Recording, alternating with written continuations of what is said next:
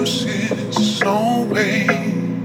I don't wanna deal this way, but I sympathize, cause I've been around.